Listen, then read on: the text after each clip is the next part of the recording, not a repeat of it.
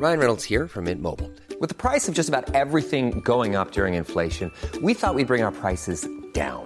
So to help us, we brought in a reverse auctioneer, which is apparently a thing.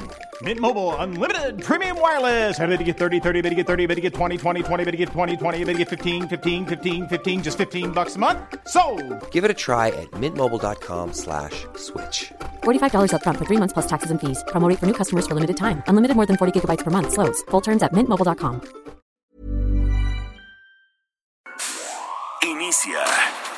Las noticias de la tarde con Jesús Martín Mendoza en Heraldo Radio.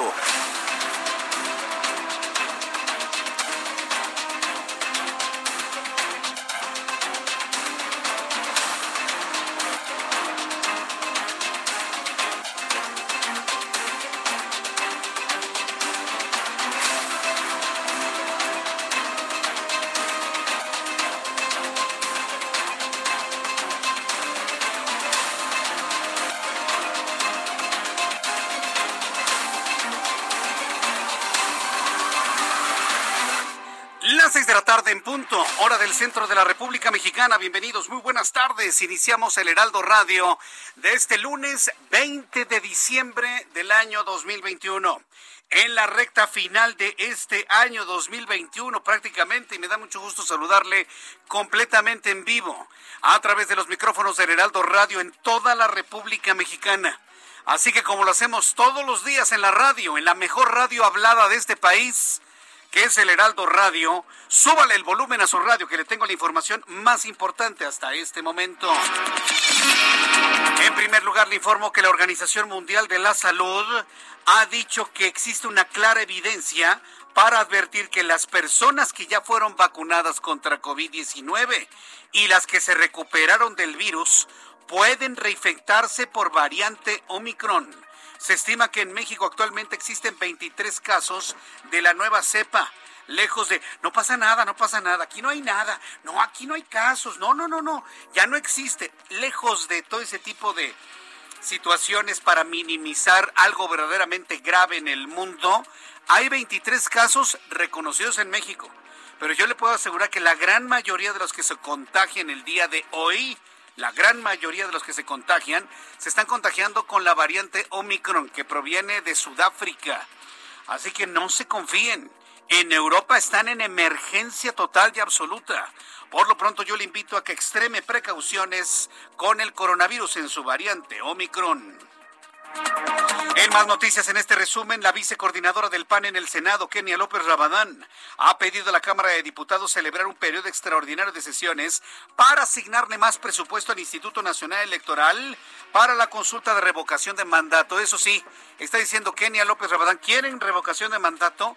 El INE no puede usar el dinero de un fin a otro fin. No se puede. Legalmente no se puede, señores.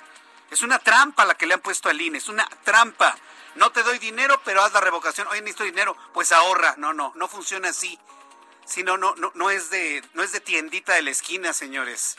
Si hay un dinero asignado para algo, entonces hay que reasignar, hay que dar un presupuesto nuevo. Bien, le voy a poner este ejemplo para todos los que quieren defender la posición del gobierno de la disque cuarta transformación.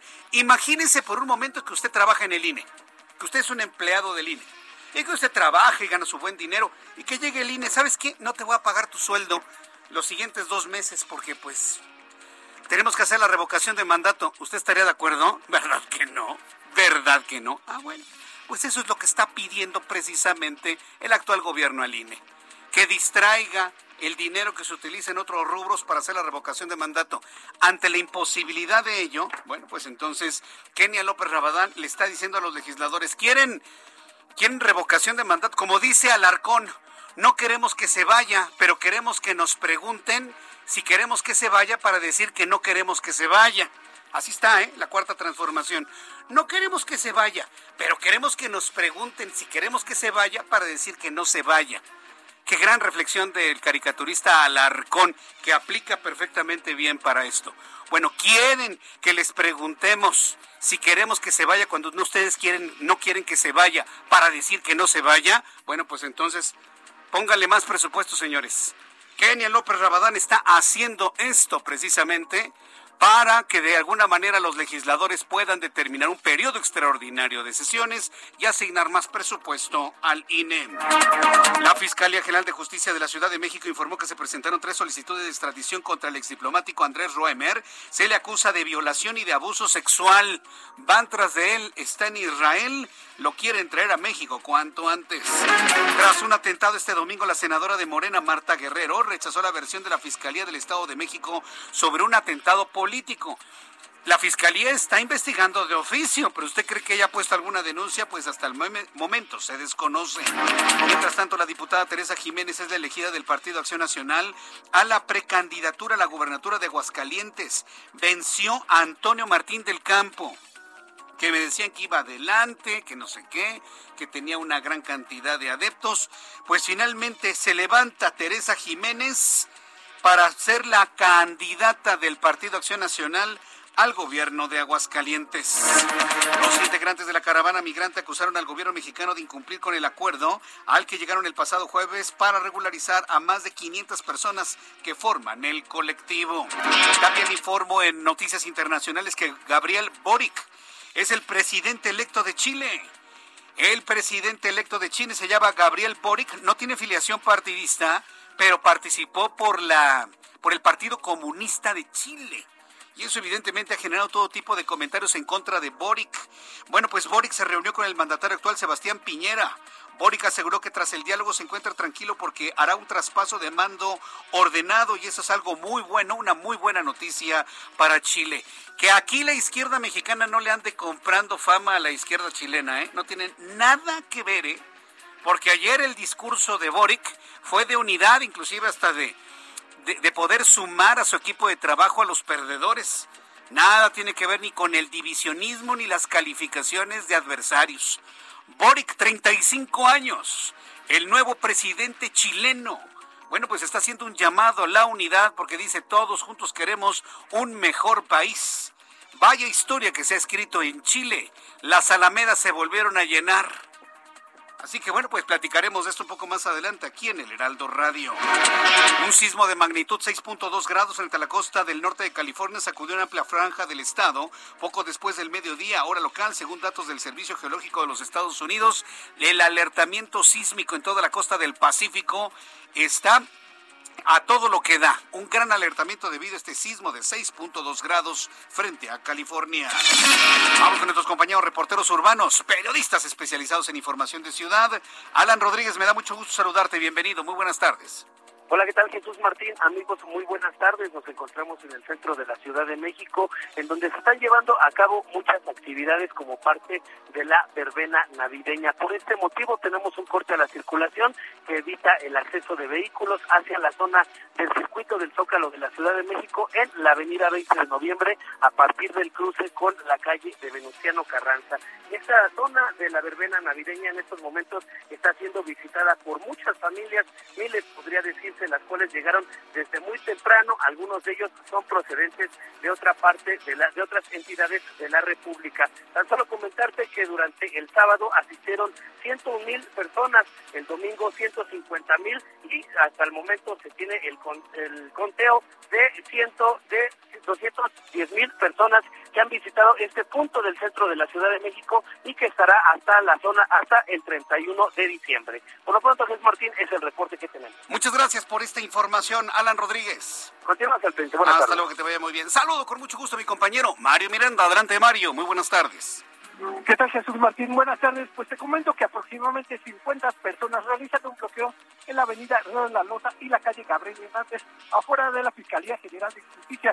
Estas personas son familiares y amigos de Luis Alexis, un joven el cual era trabajador de limpia y murió atropellado por un automovilista, el cual viajaba en aparente estado de verdad. Esto fue el 5 de diciembre y sucedió en la calle de Marina Nacional y Lago de Chaco en la colonia Anáhuac y pues los familiares comentan que hasta, hasta esta fecha no han tenido respuesta de las autoridades de esta persona que aparentemente fue dejada en libertad, por lo cual decidieron bloquear hacia afuera de las oficinas de la Fiscalía General de Justicia Correcto. ¿Esto en dónde ocurre? ¿Nos, eh, ¿Nos repites, por favor? A ver, ¿no te escuché Jesús Martín? Eh, ¿Esto en dónde ocurre? ¿Nos repites, por favor, para el público que nos está sintonizando en este momento? El Río de la Loza y la calle Gabriel Hernández, exactamente afuera de las oficinas de la Fiscalía General de Justicia. Correcto, gracias por la información. Seguimos pendientes. Hasta luego, Mario Miranda, con toda la información. También le tendré detalles de un hombre fallecido hoy en Paseo de la Reforma. Lo tuvimos, tuvimos la cobertura en el Heraldo Televisión y bueno, pues en cuanto tengamos más datos sobre él, se lo tendré aquí en el Heraldo Radio. El reloj marca las seis de la tarde con nueve minutos. ¿Qué es lo que sucedía un día como hoy? En México, el mundo la historia. Hoy es 20 de diciembre. Abra Marriola. Amigos, bienvenidos. Esto es un día como hoy en la historia. 20 de diciembre 1984 en la Ciudad de México se inaugura el primer tramo de la línea 7 del metro que va o que iba desde Tacuba a Auditorio y curiosamente es la línea más profunda de la ciudad. 1994. Oh, Jaime Serra Puche, secretario entonces de Hacienda y Crédito Público del gobierno de Ernesto Cedillo, devalúa la moneda de 3.5 a 6.5 pesos por dólar. Ah, escalofrío siento al recordarlo. El expresidente Carlos Salinas de Gortari y Cedillo se culpan mutuamente de la mayor crisis económica de ese tiempo y entonces Salinas le llamó el error de diciembre y aún así lo seguimos recordando. 2015, en México se emite por última vez el programa infantil En Familia con Chabelo, después de producirse durante 48 años de forma ininterrumpida. Lo hubieran dejado dos añitos más, aunque sea nada más para cumplir el tostón cerradito. 2016. En Tultepec, Estado de México, se registran explosiones en el mercado de pirotecnia de San Pablito, dejando un saldo de al menos 42 personas sin vida. Además, hoy es el Día Internacional de la Solidaridad y también es el Día Internacional de la Camisa Arrugada. Amigos, esto fue un día como hoy en la historia. Muchas gracias. Ay, gracias, Abraham Marreola. No sabes cómo se, se me erizó la piel al escuchar el Solidaridad. Eh, fue un temita ya en tiempos de Carlos Salinas de Gortari para los más, más, más, más chavos que nos están escuchando, eran unos bebés o no habían nacido entre 1988 y 1994, bueno, pues eso se escuchaba en todos lados, ¿no? Sólida.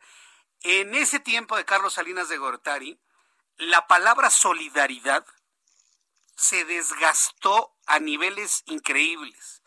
Decir solidaridad ya remitía al entonces presidente mexicano y dejó de tener un significado profundo. En ese entonces, con Carlos Salinas de Gortari, la palabra solidaridad se desgastó tanto como hoy se desgasta bienestar. Es la misma estrategia.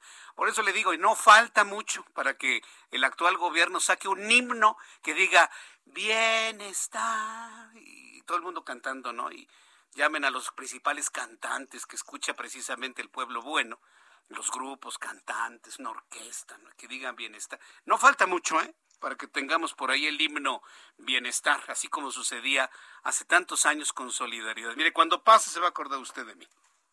Cuando suceda, se va a acordar usted de mí. O a lo mejor le estoy dando una idea a alguien por ahí, también me va a decir, ya me están diciendo que no estoy dando ideas, pero bueno, pues por lo menos la palabra solidaridad me recuerda mucho lo que pasa actualmente con el famoso bienestar. Bueno, son las seis con trece, las seis de la tarde con trece minutos hora del centro de la República Mexicana. Vamos a revisar rápidamente las condiciones meteorológicas para las próximas horas. El Servicio Meteorológico Nacional, que depende de la Comisión Nacional del Agua, nos informa ya tenemos las primeras nevadas, por cierto, ¿eh? para quienes están persiguiendo la nieve y les gusta la nieve de verdad. No, la, no la artificial, no, la nieve de verdad. Ya en algunos puntos del norte del país, principalmente en Sonora, en Chihuahua, en Coahuila, en las zonas serranas, ya se registraron las primeras nevadas como producto del tránsito del Frente Frío número 14. El Servicio Meteorológico Nacional, precisamente sobre este sistema, informa lo siguiente. Para esta noche madrugada, el Frente Frío número 14 se extenderá desde el noreste del Golfo de México hasta el sureste del país y la porción occidental de la península de Yucatán, originando lluvias puntuales intensas en Veracruz, en Oaxaca, en Chiapas, en Tabasco, en Campeche, en Yucatán, en Quintana Roo y puntuales en Puebla. Además de posible caída de nieve en zonas altas por arriba de los 4.000 metros en el Estado de México, en Tlaxcala, Puebla, Veracruz y evento de norte con rachas de 60 a 70 kilómetros por hora. Sí, va a caer aguanieve o nieve en la zona limítrofe entre el Estado de México y el Estado de Puebla, es decir, en la zona de los volcanes en la zona de los volcanes va a caer ya las primeras nevadas. Vamos a estar muy atentos de lo que se informe desde San, San Nicolás de los Ranchos, San Pedro Salicintla, del lado de Puebla, San, Pedro Nexapa, que se encuentra del lado del Estado de México. Estaremos muy atentos de lo que suceda en este, en este lugar. Ya que el Frente Frío número 14 se encuentra muy intenso, inclusive muy amplio, recorriendo Veracruz, Puebla, el Estado de México y su efecto se deja sentir hasta la península de Yucatán.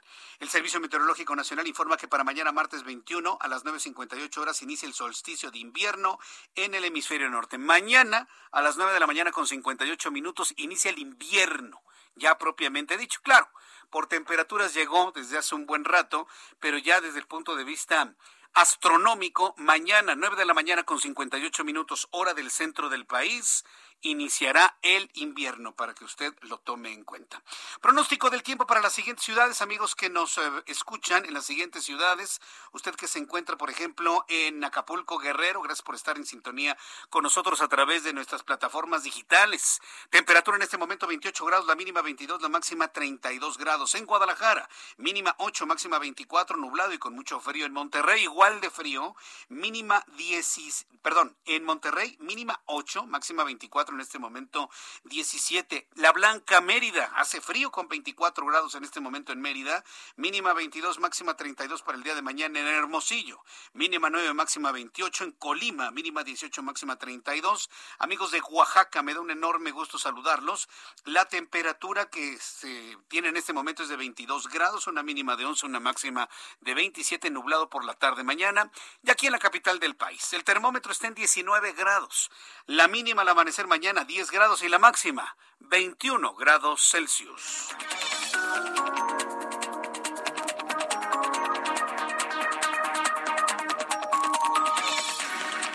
Ya son las 6 de la tarde con 16 minutos, las 6 de la tarde con 16 horas del centro de la República Mexicana. Continuamos con la información en el Heraldo Radio. Y bueno, pues revisamos algo de lo importante de las últimas horas. ¿Qué ha sucedido con la variante Omicron? Mire, estamos en México bien confiaditos. Estamos muy, muy confiaditos en que no pasa nada. Y mire, yo no sé hasta qué punto es culpable la sociedad en general, que mucho tiene de culpable, por supuesto, y otro tanto las autoridades de salud en este país, que son laxas, laxas, laxas.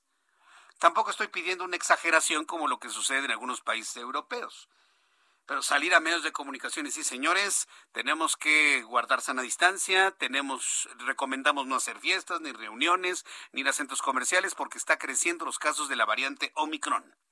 En el mundo. Pero como somos bien confiados aquí en México, al ratito, mire, vamos a andar con... espero que no, ¿eh? Espero que no. Y las autoridades de salud, tanto locales como federales en México, están apostando a la que no va a pasar nada y posiblemente no pase gran cosa, ¿eh? porque ya estamos a, a día 20 y ya deberíamos estar registrando ya varios miles de contagiados todos los días y esto hasta este momento no ha ocurrido. Pero la variante Omicron sigue siendo un gran misterio. Nadie puede establecer su inocuidad, nadie absolutamente. Lo que sí está comprobado es que se contagia rapidísimo la variante Omicron. A casi 20 días de que el coronavirus Omicron llegó a México, la base de datos de GISAID Global Initiative of Sharing and Influenza Data reporta que existen 23 casos de esta variante del coronavirus en territorio nacional, 23 nada más reportados. Obviamente el sistema no es inteligente como para ir olfateando cada caso. Se tiene que alimentar la base de datos y con base en lo que se ha alimentado, pues 23 casos son los que hay en México. Yo no creo ese dato, ¿eh? Yo creo que son infinitamente muchos más. Cientos, y no es que miles. La plataforma fue creada para monitorear casos de influenza alrededor del mundo, sin embargo también se utiliza para arrastrar casos de COVID, sobre todo de la nueva variante. De acuerdo con el mapa, los casos se encuentran en Ciudad de México con 16 casos, en el Estado de México con 6 y Tamaulipas con 1. Los datos enviados por esta plataforma de información son proporcionados por el Instituto Nacional de Medicina Genómica, quien a su vez recibe información de laboratorios como Salud Digna y Arión Genética.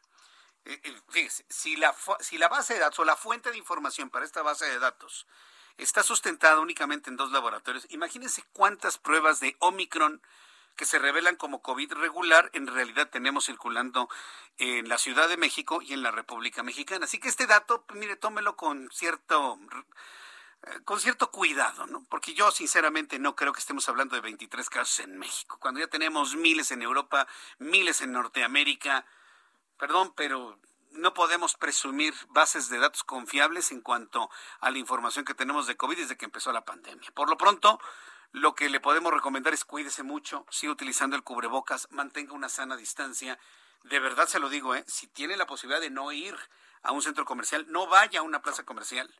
Si tiene la posibilidad de no ir a la posada, por muy buena que parezca y den muy rica comida y den muy buena bebida, no vaya le va a salir carísimo ir a comer y a beber gratis en una posada. Perdón, pero se lo tengo que decir así. Se lo tengo que decir así. No por ir a comer y a beber gratis en una posada, se me vaya a contagiar usted de COVID-19 y hasta el hospital va a ir a dar. Le saldría carísimo, ¿no cree usted? Tenemos que decir las cosas como son. Así que piénselo, piénselo. Más vale quedarse en casa, no salir. Estamos como hace dos años, entonces, no hay otra más que aguantar, aguantar, aguantar. Hace dos años, en 2019, empezábamos con este tipo de recomendaciones, aunque el primer caso no llegó sino hasta el año que hasta el año siguiente, ¿no? En el 2020. Entonces, créame que esta información se la doy en el mejor ánimo de que usted se cuide, por favor. Ahí sigue el coronavirus, no se ha ido, se mantiene, y no me diga con que yo ya estoy vacunado, Jesús Martín. No importa el vacunado se enferma igual que el no vacunado. ¿eh? Y tiene que utilizar el cubrebocas igual que el no vacunado. La vacunación no le genera ningún tipo de inmunidad. Ninguno. Simplemente es una sustancia que le metieron en su cuerpo para que supuestamente no se enferme grave y no se muera. Nada más. Pero de ahí se puede usted contagiar, puede transmitir el virus, igualito. Y hay casos que le he mostrado aquí en el Heraldo Radio y el Heraldo Televisión de personas vacunadas con esquema completo que no nada más han enfermado, han sido hospitalizadas y han muerto. Que por cierto, oiga, qué impacto de noticia, ¿eh? Se murió Carlos Marín. A ver si más adelante pues, escuchamos algo de su música, ¿no? Carlos Marín, el cantante de Il Divo. ¿Se acuerda usted de este grupo de hombres acá con vocerrones de tenores y barítonos y acá todos muy galanes, ¿no? Hombres muy cuidados en su imagen, por supuesto, delgados, sí con una potencia vocal tremenda y precisamente es el atractivo, ¿no? Hombres con muy buena tesitura, con muy buena calidad de canto, con muy buena imagen, que se dieron su recorrido por todo el mundo. Millones de mujeres sucumbieron ante los encantos de Carlos Marín y todos sus acompañantes. Se murió Carlos Marín. 53 años. Se murió de COVID, señores.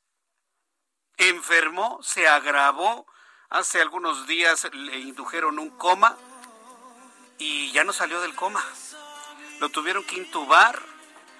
Y este hombre que nació en octubre de 1968 murió el fin de semana ante el asombro, el impacto que generó en el mundo entero. ¿Tienes algo de, Carlos eh, Marín?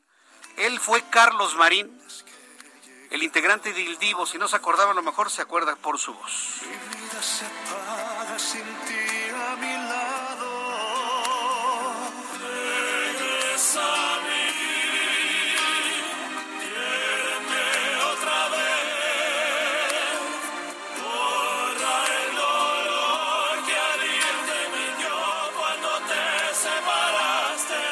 Voz la pagó el COVID-19 y usted sigue diciendo que no pasa nada. Esta voz la apagó el COVID-19. Me han dicho, no, es que las comorbilidades, es que los obesos, es que los diabéticos. Señores, Carlos Marín era un hombre que estaba al 100% en su salud. Un cantante de esa, de esa calidad mantiene un estado de salud perfecto. Sus familiares lo han dicho. Estaba en perfecto estado de salud. No era obeso, no era diabético, no tenía ninguna enfermedad, no era cardiópata, nada absolutamente. Llega el COVID, se le alojan los tejidos pulmonares, este virus destruye completamente sus tejidos pulmonares, no sale adelante y muere a los 53 años. Insisto en ello para que se quite esas telarañas en la mente de que la gente se muere porque está enferma de otra cosa. No es cierto. Este es un caso muy claro de una persona que estando en perfecto estado de salud sucumbe al COVID-19. Estaremos atentos de informaciones que seguramente se generen durante los próximos días para saber si el coronavirus que mató a Carlos Marín, y entre muchas personas lamentablemente a lo largo y ancho de todo el mundo, se trató de la variante Omicron. Hasta el momento no se ha hecho una relación tan directa. Lo que sí se sabe es que estaba enfermo de COVID-19 y finalmente perdió la batalla. Después de los anuncios, le voy a informar lo que dio a conocer el director general de la Organización Mundial de la Salud, Tedros Adhanom Ghebreyesus, sobre la situación que pueden prevalecer en las personas contagiadas. Eh, perdón, contagiadas y vacunadas. Las personas vacunadas pueden contagiarse de Omicron y es una realidad que ha revelado hoy la Organización Mundial de la Salud. Regreso con esto después de los anuncios y le invito para que me escriba a través de Twitter, arroba Jesús Martín MX y en YouTube, Jesús Martín MX. Escuchas a Jesús Martín Mendoza con las noticias de la tarde por Heraldo Radio, una estación de Heraldo Media Group. Escucha las noticias de la tarde con Jesús Martín Mendoza. Regresamos.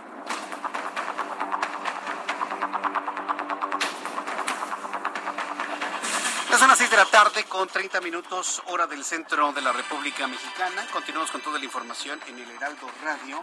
Me, me dice Enrique Valdés, mándale saludos a mi papá José Domingo Pérez que siempre te escucha eh, don José Domingo Pérez, desde aquí le envío un enorme abrazo. Gracias por estar siempre muy pendiente de nuestro programa de noticias. También saludar a Gabriela Santillán, que nos está escribiendo. Dice, te estoy escuchando desde la oficina. Saludos a Gabriela Santillán en su oficina y a todos sus compañeros de oficina, para que vea. Nos escuchan en oficinas, nos escuchan en el transporte público, en los mercados públicos. Saludos, Gabriela, para ti, para todos tus compañeros de de la oficina. Gracias por estar siempre presente aquí en el Heraldo Radio. Eh, Virginia Sánchez dice el detalle es sobre personas no vacunadas porque la variante Omicron es más contagiosa y este núcleo de personas no tienen ninguna protección. Claro, no tienen ninguna protección quienes no están vacunados.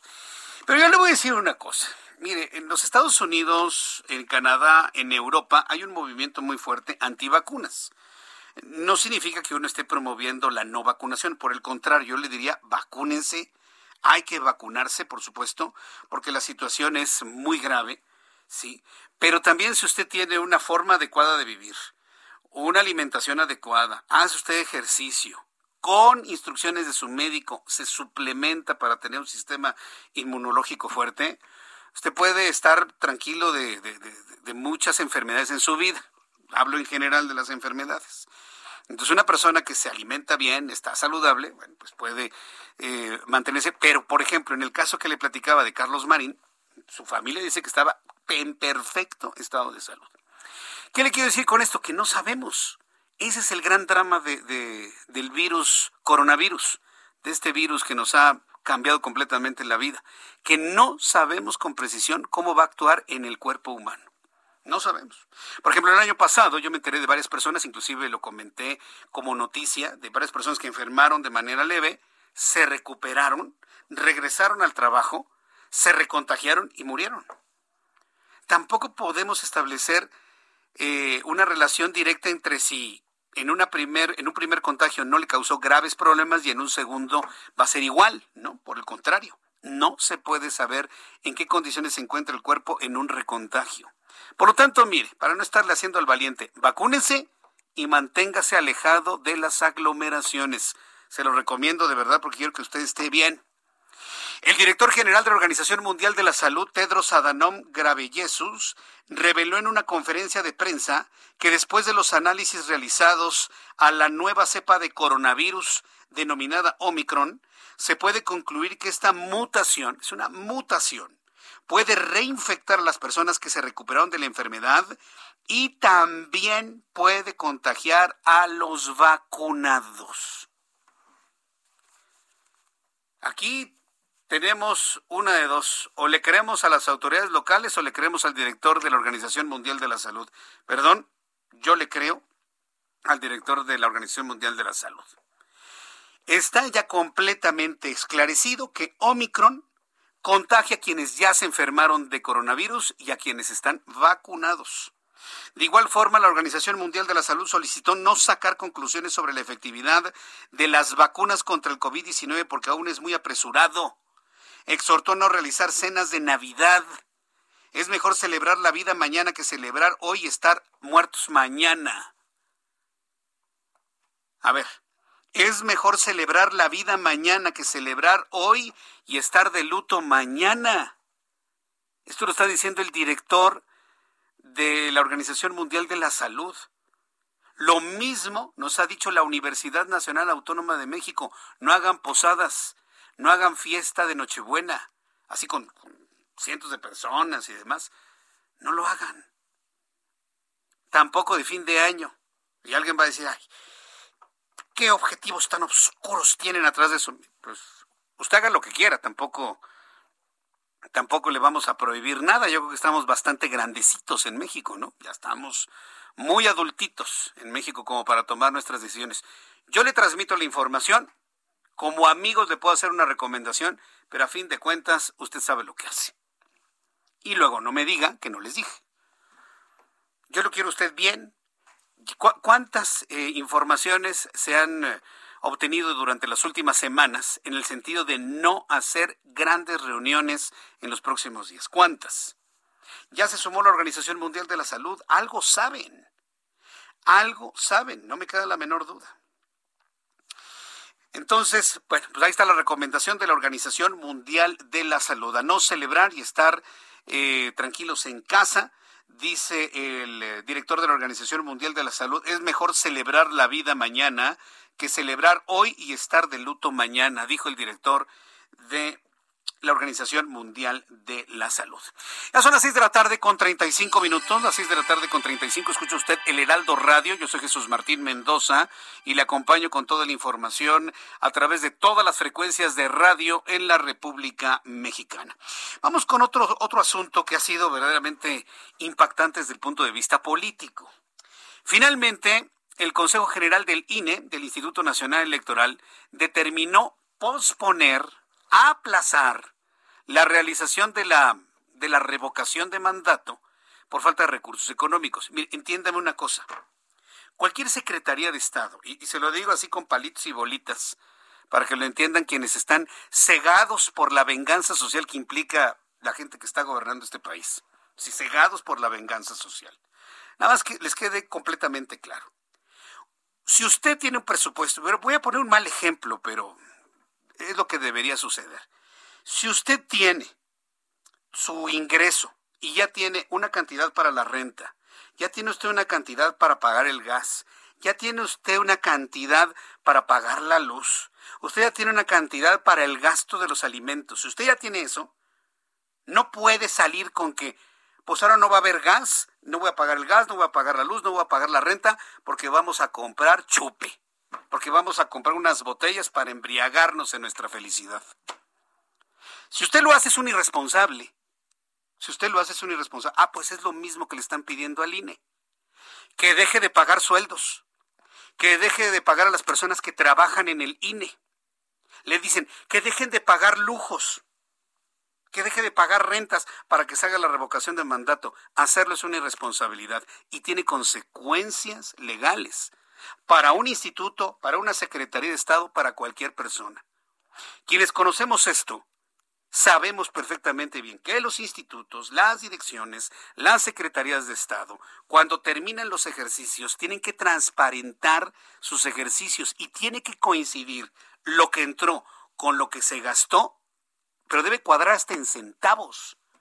No se puede usted gastar un centavo de más, no se puede gastar un centavo de menos, porque entonces hay implicaciones jurídicas muy graves.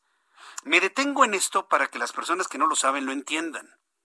Por eso a mí me sorprende cuando salen, es que deberían tener ahorro republicano. A ver, espérame tantito. Aquí el asunto no es si ahorran o no ahorran. Aquí el asunto no es si el INE gasta mucho dinero pidió mucho dinero. Aquí el asunto es que no hay la partida presupuestal para hacer la revocación de mandato. Es una trampa. Quererlos meter en un problema legal de quitarle dinero aquí y aquí para hacer la revocación de mandato. Al ratito van a decir, ¿de dónde salió el dinero en la revocación de mandato? Distrajeron recursos para otros fines. Y entonces, le digo, por donde le vea, hay una intencionalidad de fastidiar al instituto. Seis de cinco, seis eh, consejeros de once y cinco dijeron que sí, seis dijeron que no se puede realizar la revocación de mandato. Obviamente, obviamente, la reacción ha sido extrema, ¿no? Pero el problema es este. Yo se lo comentaba hoy a una consejera del instituto, Claudia eh, Zapata, Claudia Zapata del Instituto Nacional Electoral, que mientras el instituto no tenga un diálogo y una explicación así muy clarita como la que yo he hecho a la ciudadanía menos informada, el golpeteo va a estar durísimo y va a ser muy difícil. Claudia Zavala, gracias Ángel. Va a ser muy difícil sacar al instituto de ese problema, ¿eh? de ese problema de imagen. Ay, gastan mucho y no quieren hacer la revocación de mandato. Entiéndame usted esto, no pueden distraer recursos que gastan mucho en otras cosas. Ese es otro asunto que tienen que legislar. No hay dinero asignado a la revocación de mandato, no lo autorizaron los diputados. Fue una trampa. ¿O cómo se explica? Lo grafica muy bien Alarcón en sus cartones de estos días. No queremos que se vaya, pero quiero que me pregunte si quiero que se vaya para poder contestar que no quiero que se vaya. Exacto, tal cual. Es, y en eso nos queremos gastar 3.800 millones de pesos. El presidente de este país calificó de lamentable y penoso que el INE decida aplazar la consulta de revocación de mandato bajo el argumento de la falta de presupuesto para que se pueda realizar. Pues sí, presidente, no le dieron el recurso para hacerlo. Es que gasta en otras cosas, sí, gasta en otras cosas, pero no, no, por ley no puede distraer el gasto en otras cosas. Si gasta en otras cosas, legislen para recortarle en otras cosas, pero no se puede distraer el dinero de sueldo a hacer la revocación de mandato, por ejemplo. No se puede. Legalmente no se puede. El mandatario dijo que no es correcto que el INE se oponga a la revocación de mandato. A ver, presidente, no se está oponiendo a hacer el ejercicio. No tiene dinero asignado para hacerlo. No tiene dinero asignado para hacerlo. Jamás han dicho que se oponen a hacerlo. Eso es una mentira. ¿eh? Porque es un proceso que debe formar parte de la democracia en nuestro país. Eso no hay duda. Lo ha dicho Lorenzo Córdoba 50 veces. Que las consultas, las opiniones, las elecciones forman parte del tejido de nuestra democracia en el país. Lo ha dicho N veces. Asimismo, dijo que existen otras instancias como el Tribunal Electoral del Poder Judicial de la Federación y la Suprema Corte de Justicia de la Nación que pueden autorizar que se realice la revocación de mandato. Pues órale, pregúntenle a ellos. Si el tribunal es independiente y la Suprema Corte de Justicia independiente, le van a dar la razón al INE. No hay recursos para hacer ese proceso en específico. Pero bueno, así lo plantó el día de hoy, esta mañana. Es lamentable, es eh, penoso que el órgano electoral de nuestro país, en vez de permitir que haya facilidades, se oponga. Y si fuese un asunto de recursos, podría hasta decir eh, lo que tengo, que dicho sea de paso no es poco, tiene un presupuesto de 13 mil millones de pesos. También, afortunadamente, pues hay otras instancias, está el Tribunal Electoral, está la Suprema Corte. Vuelvo a lo mismo, si la Suprema Corte es independiente y el Tribunal Electoral es independiente, le van a dar la razón al INE. Órale, que lo hagan. Que vayan a esas instancias. Le van a dar la razón al INE porque no es un asunto de querer o no querer, es que no hay presupuesto asignado para esa tarea. Es que gastan mucho, tienen 13 mil millones de pesos. Yo también estoy de acuerdo que gastan mucho el INE. Pero eso se tiene que legislar en otras instancias. Para esto de la revocación de mandato se le tiene que asignar un presupuesto para que lo puedan hacer, porque el otro recurso está etiquetado. O a ver, que la Suprema Corte y el Tribunal Electoral autoricen al INE a usar el dinero que le da los partidos políticos. ¿Sabe qué van a decir Morena? Vaya, no, ¿cómo me vas a quitar el dinero? No, pues quieren que haga revocación de mandato, pues de donde puedo recortar es de las del dinero que se le da a los partidos políticos y va a ver cómo se van a poner.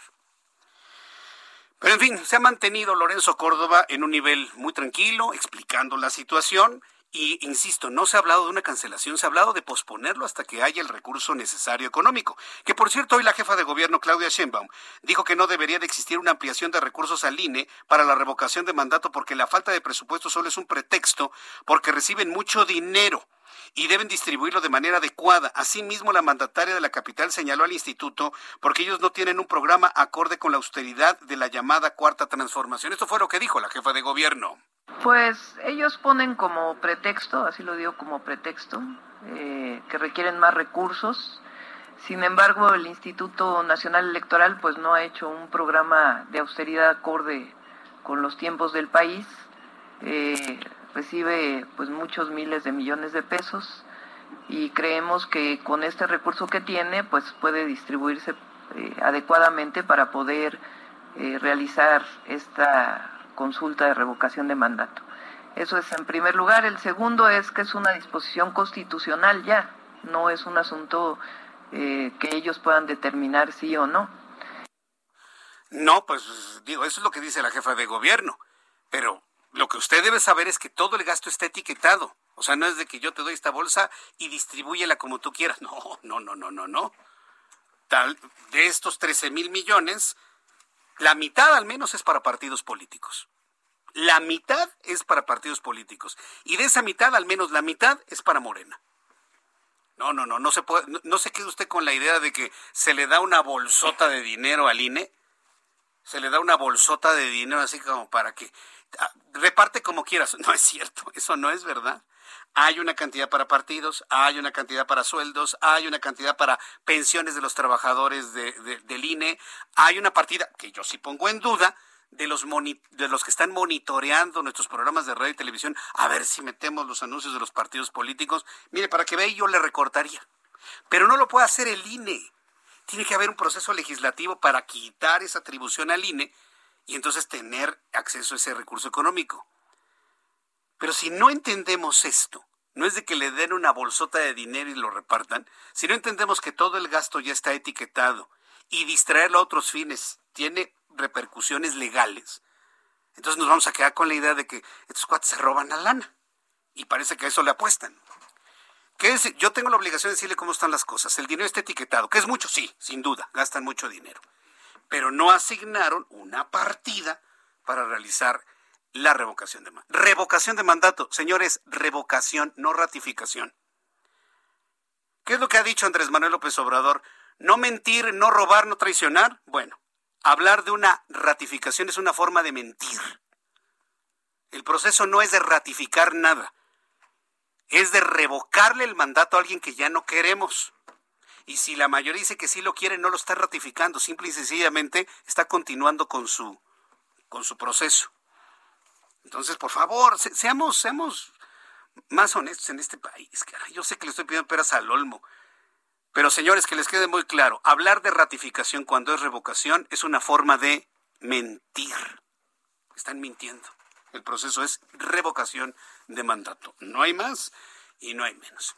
Cuando son las 6 de la tarde con 47 minutos hora del centro de la República Mexicana, sabía que este tipo de noticias, por ejemplo, allá en los Estados Unidos, nomás no, no, no, no, no, no fluyen. Por ejemplo, si usted se lee en este momento un periódico en inglés en los Estados Unidos, no se va a encontrar con él, se va a encontrar que tembló en California, de los programas de Joe Biden, de que en Texas se quiere levantar un muro, fíjese, pero para poder entender toda esta información completamente en inglés, pues hay que aprender a hablar inglés, ¿no? Carlos Guillén, director de COE, bienvenido. Gracias, saludarte. Martín. Igualmente, buenas tardes, un gusto ¿Cómo te va? Bien, espectacular. ¿Ya listo para la Navidad? Ya casi, ya casi viene Navidad y hay que estar listos, preparados, ¿no? Para todo. Carlos Guillén nos trae una gran opción de un buen regalo para esta temporada de Navidad, ¿no es así? Así es, hablar inglés es hoy en día el mejor regalo, la mejor superación y capacitación que tú mismo te puedes dar y, adelantarse al 2022, ¿no, Jesús Martín?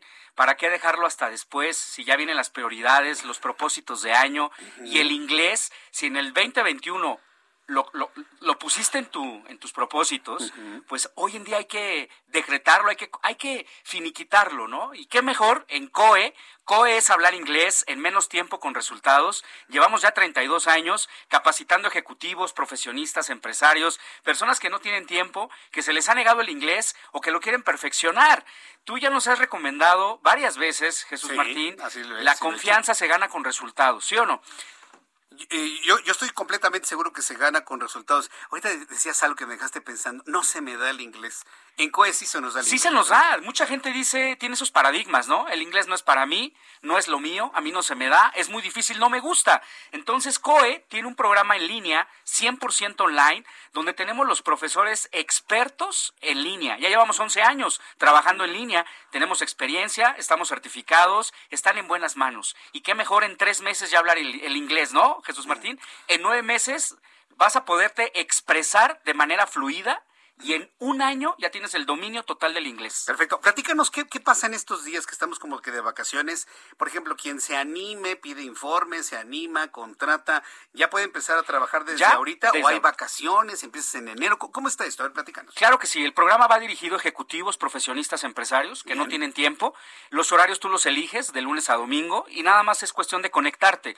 Ahorita te puedes apartar el lugar, la promoción, puedes iniciar con una introducción, es decir, te damos la bienvenida a nuestro programa de inglés y puedes continuar, puedes eh, iniciar hasta enero. Entonces, es una gran ventaja. Y, arrancan el lunes 3 de enero, ¿verdad? Con todos los Totalmente, cursos. con los cursos. Desde ahora y el 3 de enero también. ¿A partir de qué edad y hasta qué edad, Carlos? Desde los 7 años hasta 65 años de edad.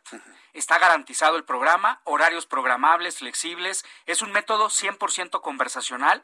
Es decir, te vamos a enseñar a pensar en inglés y las siete habilidades del inglés, Jesús Martín, que es hablar, entender, leer y escribir, comprender, asimilar y lo más importante, pensar en inglés. E, eso es muy, es muy importante. Esto casi nadie se lo dice, ¿no? El pensar en inglés, olvídese del español, que si hacer la traducción automática en la mente, ¿no? Claro. Sino pensar completamente en inglés. ¿Se necesita un conocimiento previo para entrar a estos cursos o no es necesario? No es necesario, es un programa integral. Tenemos diferentes talleres online, talleres de audio, video, música música, clubs de conversación, gramática, lectura.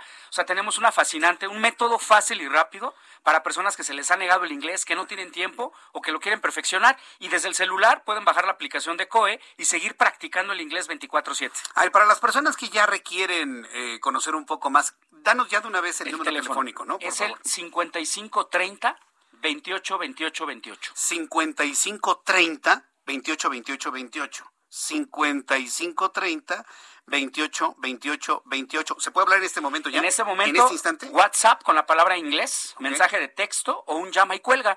Toda la gente que mande ahorita el WhatsApp va a recibir en 10 minutos, de aquí a las 7 de la noche, 50% mm. de descuento en todos los pagos mensuales y cero inscripción, Jesús Martín, en todos los meses. Y las primeras 200 personas que estén ahorita WhatsAppeando la palabra inglés, vamos a dar un plan familiar 2 por 1 Es decir, a mitad de precio puedes invitar a un familiar totalmente gratis.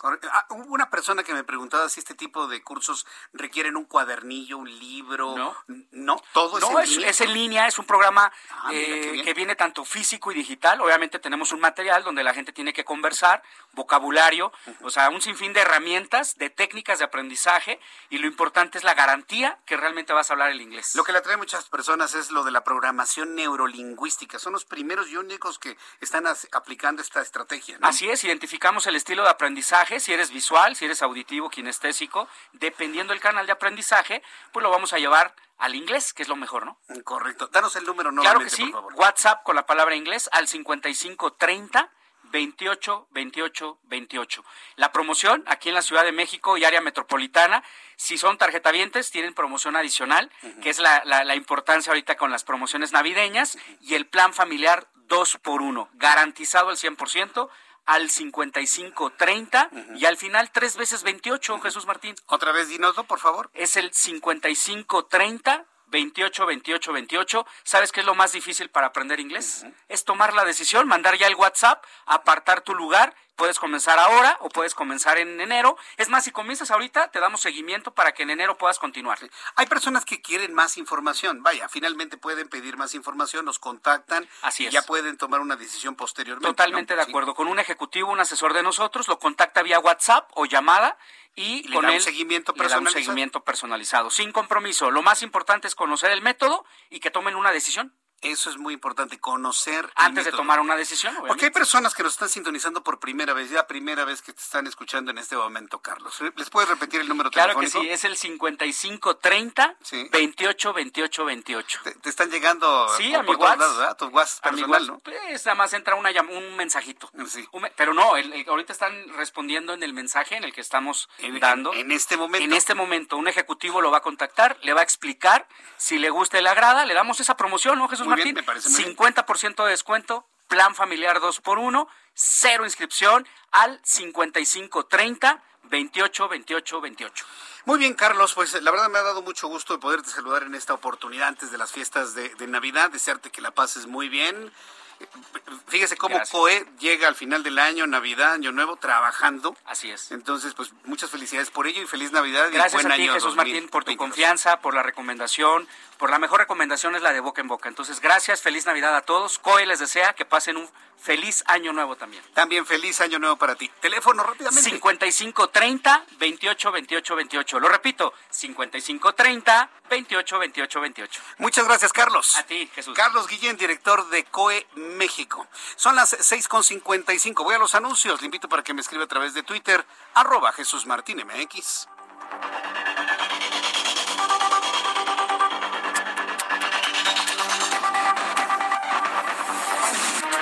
Escuchas a Jesús Martín Mendoza con las noticias de la tarde por Heraldo Radio, una estación de Heraldo Media Group.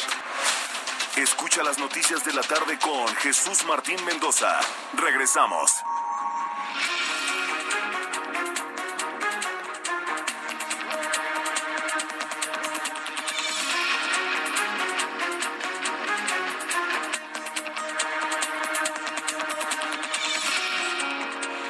Las 7 en punto, las 19 horas en punto, hora del centro de la República Mexicana.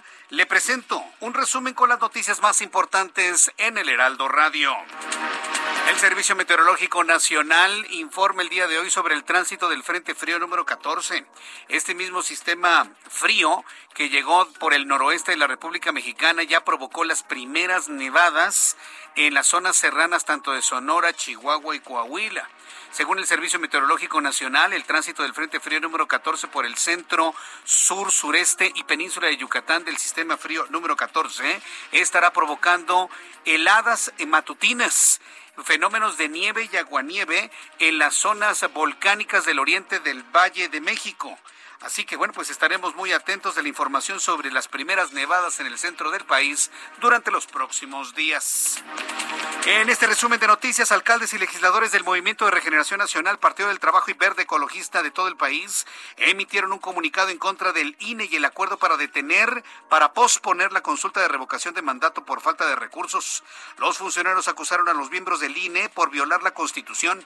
Argumentaron que millones de mexicanos buscan ejercer su derecho y el INE está suspe- suspendiendo un derecho en nuestro país. Aeroméxico tuvo una recuperación del 17% de la Bolsa Mexicana de Valores en la apertura del día de hoy, después de sufrir un desplome de sus acciones en un 75% por la oferta pública de adquisición de las acciones de la semana pasada. La aerolínea espera que continúe la recuperación después de tener un aumento del 92% de usuarios en el último trimestre del año, comparado con el total de pasajeros en 2019, informaron nuestros amigos de Aeroméxico. Le informo que la alcaldía Xochimilco contará con una nueva coordinación territorial y un cuartel de la Guardia Nacional, anunció la jefa de gobierno de la Ciudad de México, Claudia Sheinbaum. Apuntó que la creación de la nueva coordinación territorial y el cuartel se deben al crecimiento poblacional que se ha presentado en los últimos años, especialmente en zonas como Tulyehualco. Los Centros para el Control y la Prevención de Enfermedades revelaron que la mutación de coronavirus Omicron se convirtió en la dominante en los Estados Unidos porque esta nueva cepa representa más del 70% de los nuevos casos de coronavirus en la última semana, por lo que desplazó a Delta, que representa poco más del 20% de los contagios de esta enfermedad en los Estados Unidos. A ver, le repito. el 70% de los contagios de coronavirus en Estados Unidos es de Omicron. ¿Usted va a creer que en México nada más hay 23? 23 casos. Por Dios. Increíble. 70% de los casos de Omicron en los Estados Unidos. Este lunes el viceprimer ministro del Reino Unido, Dominic Raab, dijo que el coronavirus Omicron se expande muy rápidamente y actualmente hay 104 hospitalizados y 12 fallecidos, pero hay un desajuste en el tiempo a nivel de los datos. Entonces, en realidad no se sabe en qué punto se encuentra el contagio por el coronavirus Omicron y esa es una situación sumamente grave. Ante la ola de contagios de coronavirus Omicron en el Reino Unido, la reina Isabel II suspendió su viaje de Navidad a la finca de Sandringham, donde celebra las fiestas de diciembre. Por el momento, la familia familia real visitará a la reina en el castillo de Windsor, donde permanece desde el inicio de la pandemia, pero se tomarán medidas estrictas como la presentación de pruebas de COVID-19 totalmente negativas. La Comisión Europea autorizó hoy la vacuna contra COVID-19 del laboratorio estadounidense Novavax, convirtiéndose en el quinto fármaco de uso oficial contra coronavirus en la Unión Europea. Esto luego de contar con el respaldo del regulador de medicamentos de ese mismo bloque. Son las noticias en resumen invito para que siga con nosotros. Le saluda Jesús Martín Mendoza.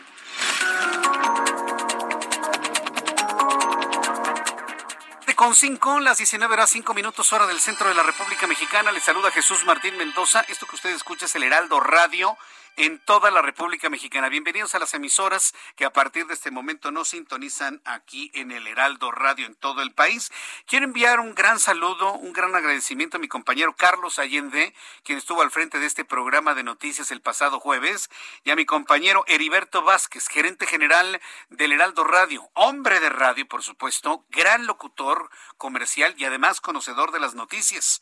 Heriberto Vázquez le acompañó con las noticias el pasado viernes. Muchas gracias, compañeros. Se los aprecio muchísimo, sinceramente, y pues estamos siempre en contacto y agradecido yo en lo personal de apoyarnos y de acompañar al público con las noticias la semana pasada. Bien, vamos con nuestros compañeros reporteros urbanos. Empiezo con Alan Rodríguez a esta hora de la noche. Adelante, Alan, gusto en saludarte. ¿En dónde te ubicamos?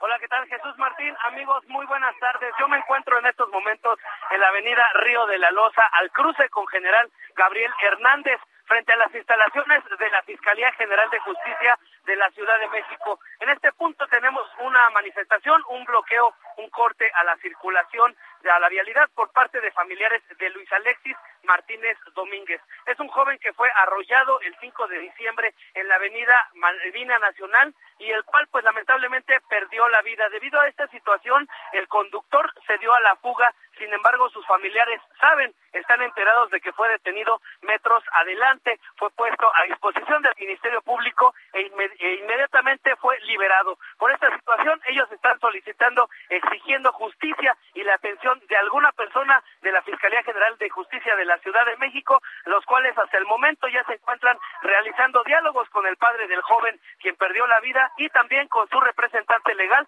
ofreciéndoles una reunión dentro de las próximas horas y con esto ellos estarían retirando su bloqueo. Por lo pronto, comentarles que afectada la circulación desde el cruce con Niños Héroes y como alternativa vial tenemos la calle de Doctor Olvera para todas las personas que se dirigen hacia el eje central Lázaro Cárdenas. Por lo pronto, el reporte. Muchas gracias por esta información.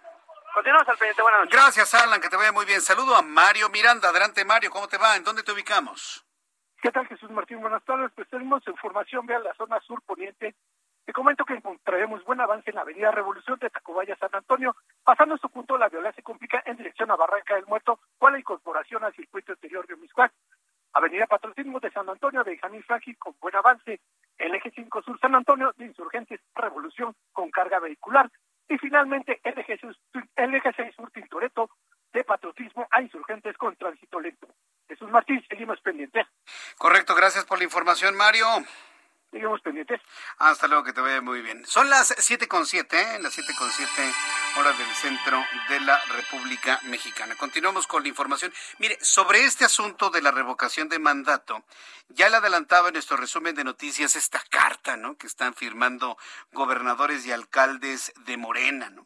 Que porque están violando la Constitución. Mire, puede estar el Instituto Nacional Electoral en una en un incumplimiento de un precepto constitucional Pero nadie puede ser obligado a algo que no puede hacer. Si no hay dinero y si no hay recursos, ¿cómo lo van a hacer?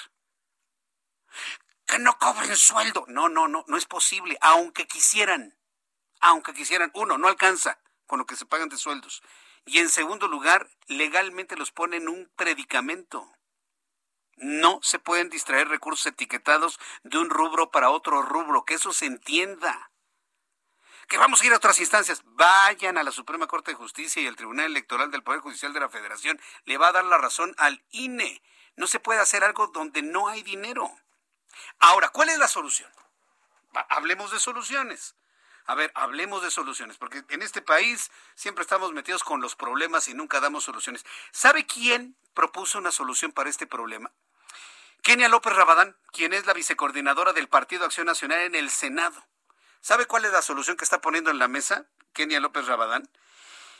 Pues que es urgente que se cite a la Comisión Permanente del Congreso para que llame a la Cámara de Diputados a celebrar un periodo extraordinario de sesiones ya en esta semana, antes de que termine el año.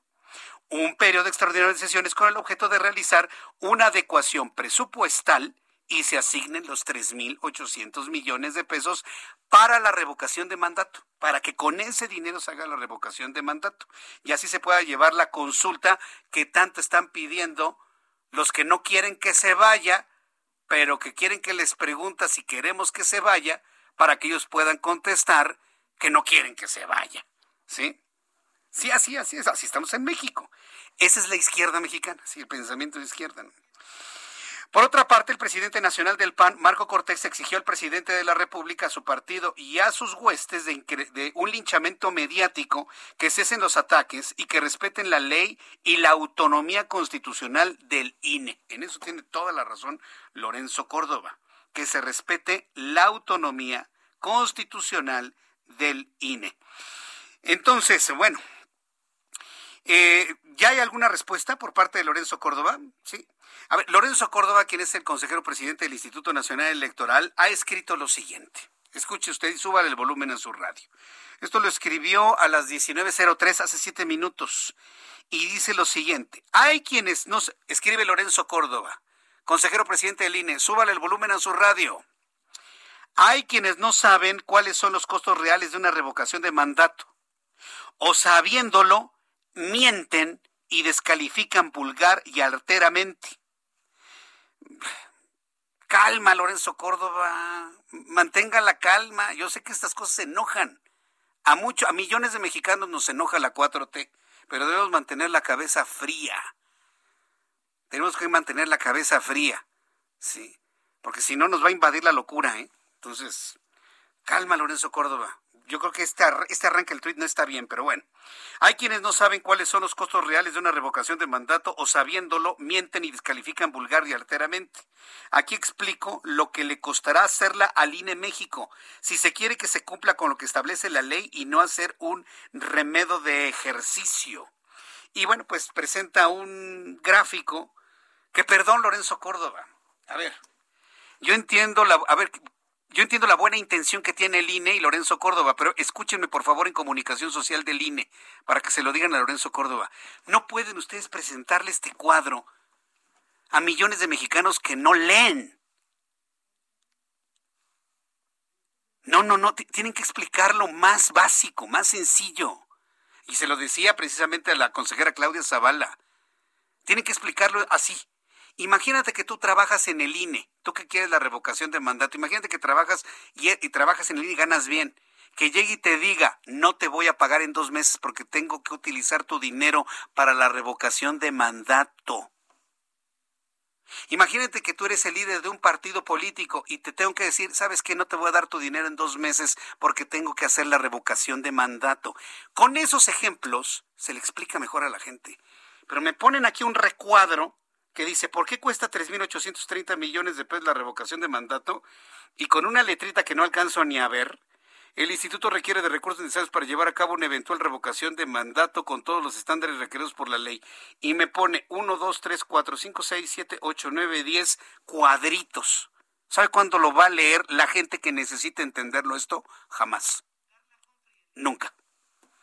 Entonces, yo creo que sí es muy necesario que el INE baje, baje, baje, baje mucho el, el discurso para que la gente menos enterada, menos informada, más manipulada, pueda entenderlo.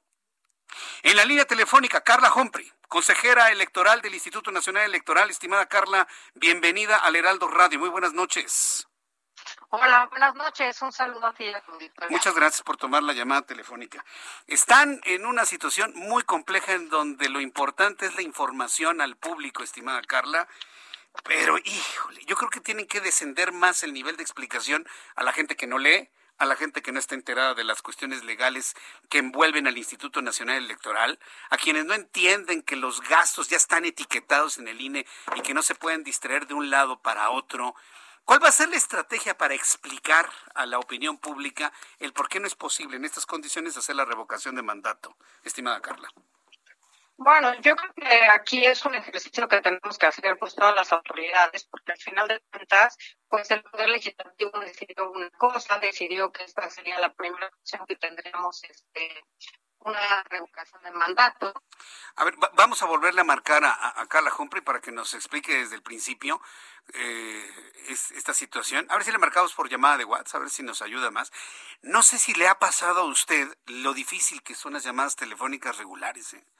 Yo he tenido que optar últimamente por llamadas de Internet, que son mucho más claras. Digo, claro, teniendo un buen Internet, estar cercano al Wi-Fi, porque luego pasa esto, ¿eh? Imposible. Bueno, pues ahí está precisamente la, la primera reflexión de la consejera electoral. Todo esto a raíz de este mensaje vía Twitter que ha estado ya emitiendo el propio Lorenzo Córdoba hace unos instantes, hace unos cuantos instantes, a través de su cuenta de Twitter, el consejero presidente del INE, Lorenzo Córdoba, está dando una explicación en qué se gastan esos 3.830 millones de pesos de revocación de mandato. En lo que tengo a Carla, le explico y le leo estos, estos cuadritos, a ver le pongo lupa, 27.2 millones de pesos en campaña de difusión, foros, spots, inserciones en medios de activaciones para llamar a participar a 92.4 millones de personas, 1.212.3 millones de pesos en contratación de 32.451 capacitadores electorales, 5.450 supervisoras, supervisores electorales, así como personal técnico para visitar a 12 millones de personas sorteadas, capacitar a 807.450 personas funcionarias de casilla. Carla Humphrey, eh, nuevamente en línea, muchas gracias por estar aquí con nosotros. Entonces, ¿en qué situación se encuentra el INE en este momento? Nos explicaba. Eh, yo creo que Lina está en una situación complicada, pero eh, también obligada a cumplir con la Constitución y con la ley que mandata eh, que si están los requisitos cumplimentados o cumplidos respecto a la revocación de mandato, tenemos que hacer este ejercicio. ¿Cuáles son los requisitos? Tener el 3% del padrón electoral, 2.7 millones de ciudadanas y de ciudadanos, y también en 17 entidades federativas también alcanzar ese 3%.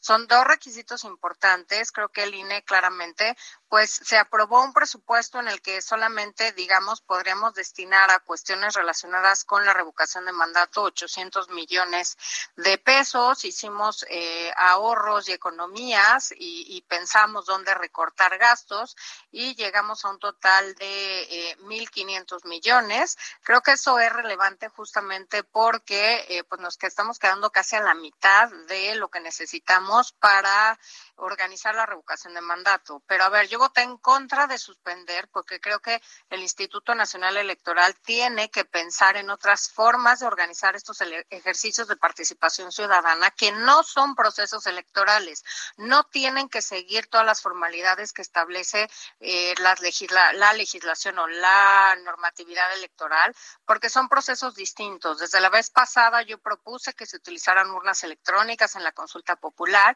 y que digitalizáramos buena parte del proceso para no tener que estar imprimiendo distintas actas, material electoral, boletas, etcétera.